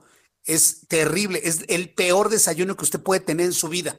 Cereales con leche, plátanos y luego ponerle azúcar. ¿No tiene usted una idea de la bomba diabética que es eso, ¿eh? Entonces, por favor, evite ese desayuno. Come en la mañana un poco de fruta y un té. tan fácil. Y en su comida, en su cena, carne y verdura, punto. Y acompaña un pedacito de pan nada más. Un, un pan o una tortilla y se acabó. Entonces, va a volver que su cuerpo sea otra vez sensible a la insulina. Va a dejar de producir insulina y empezar usted a bajar de peso. Se lo digo por la experiencia personal. Adriana Fernández, nuestra especialista en cine, antes de despedirnos, qué gusto saludarte, mi querida Adriana. ¿Cómo te va? Bienvenida, buenas noches. ¿Qué tal, Jesús Martín? Buenas noches. ¿Listos para ver algo en casa? Ya listos para ver algo en casa. Pues mira, la que te les recomiendo esta semana, Jesús Martín, es una serie de cinco capítulos que se llama Lupin, que se puede ver en Netflix, y nos habla de un individuo llamado Paul Cernin, quien planea un golpe maestro que es robar el collar de María Antonieta, de la reina María Antonieta, que está exhibido en el Louvre, pero pues realmente Paul Cernin pues no es quien dice ser, ¿verdad? Tiene como muchas personalidades distintas. Y esta serie está basada en los libros de eh, Maurice Leblanc, que era un escritor de principios del siglo XX, y su personaje se llamaba Arsène Lupin, ¿no? Entonces es este personaje que es un poco como como el, ladrón caballero, es la descripción que se hace de este ladrón. Es como un ladrón que, digamos, eh, trata de, lograr lo que quiere, pero utilizando el ingenio y sin, sin lastimar a nadie. Es una serie francesa y la verdad me gustó mucho, me parece que tiene un muy buen protagónico que es Omar Sy y le voy a dar tres estrellas a esta eh, miniserie que se llama Lupin. Lupin, se escribe Lupin para que la puedan identificar a través de Netflix. Muy bien. Segunda recomendación, Adriana. La segunda, Martín, es platicarte que estoy asistiendo en forma virtual al Festival de Cine de Sundance, que es este festival que eh, originara Robert Redford hace ya muchos años en Utah. Ahora se está llevando a cabo en forma virtual porque pues no, no se puede llevar a cabo por la pandemia en forma presencial. Y he visto hasta ahorita cinco películas, Jesús Martín, que esperamos poder ver pronto en México, en alguna plataforma o ya cuando puedan abrir los cines.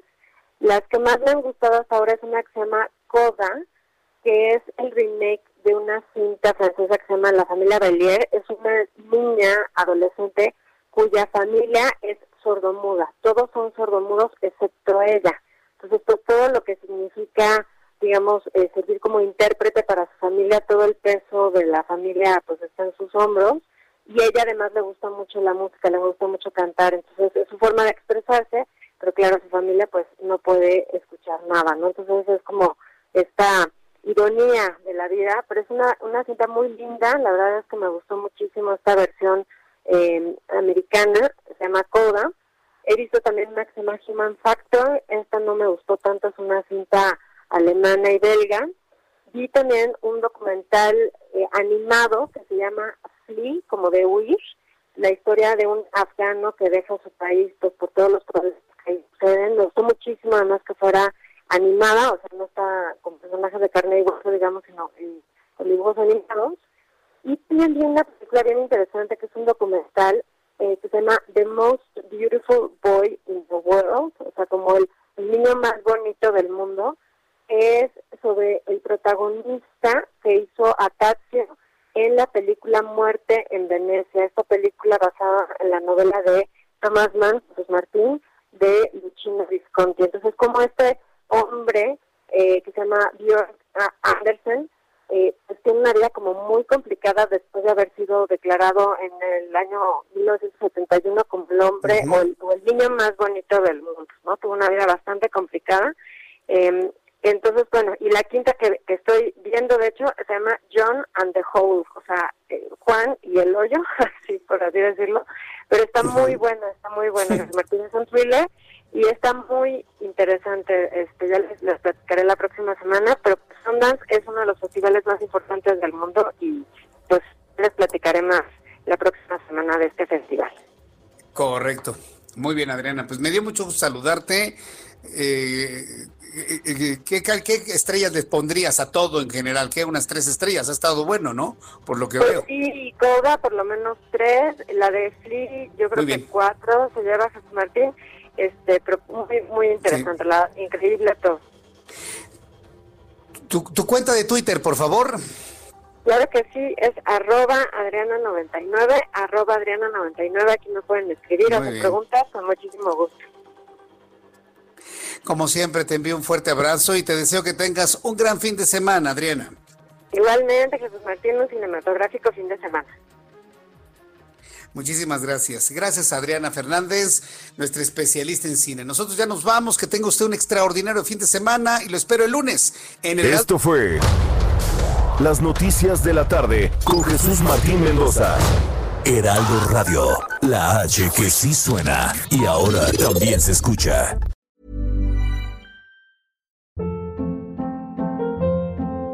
Hold up. What was that? Boring. No flavor. That was as bad as those leftovers you ate all week. Kiki Palmer here, and it's time to say hello to something fresh and guilt-free. Hello Fresh. Jazz up dinner with pecan-crusted chicken or garlic butter shrimp scampi. Now that's music to my mouth. Hello Fresh. Let's get this dinner party started. Discover all the delicious possibilities at hellofresh.com.